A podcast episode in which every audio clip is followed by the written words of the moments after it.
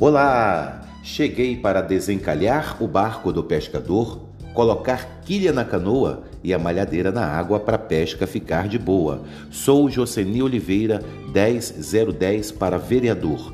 Jair Souto 15, Preta Vice e está no ar Conceitos Políticos. E hoje vamos falar sobre as funções e atribuições do vereador. Você sabia que as funções e atribuições do vereador são determinadas pela Constituição Federal, pela Lei Orgânica do Município e pelo Regimento Interno da Câmara Municipal? Dentre elas destacam-se a função legislativa, que consiste em elaborar as leis que regem o município.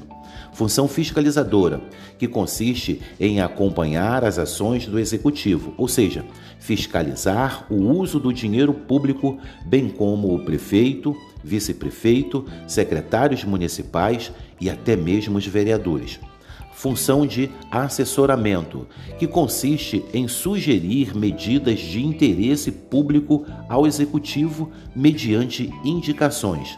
Função administrativa consiste na administração e organização interna da Câmara Municipal, na regulamentação do seu funcionalismo e na direção dos demais serviços da casa. Função julgadora, que consiste em julgar o prefeito, o vice-prefeito e os vereadores quando cometem infrações político-administrativas tipificadas em lei Bom, esse foi o nosso conceito político de hoje.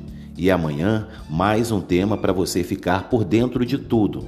E olha, a gente acredita na força do trabalho. Então, até o próximo bloco.